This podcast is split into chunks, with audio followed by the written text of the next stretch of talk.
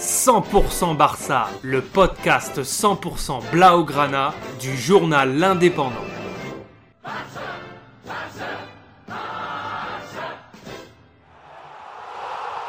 100% Barça, Mesqueum Podcast.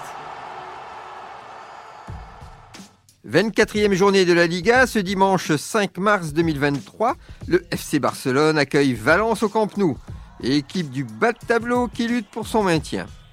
Le match démarre tranquillement jusqu'à la 16e minute où Bousquet, des 40 mètres, envoie une passe lobée au-dessus de la défense valencienne sur Rafinha qui avait fait l'appel et qui marque de la tête 1-0 pour les Blaugrana.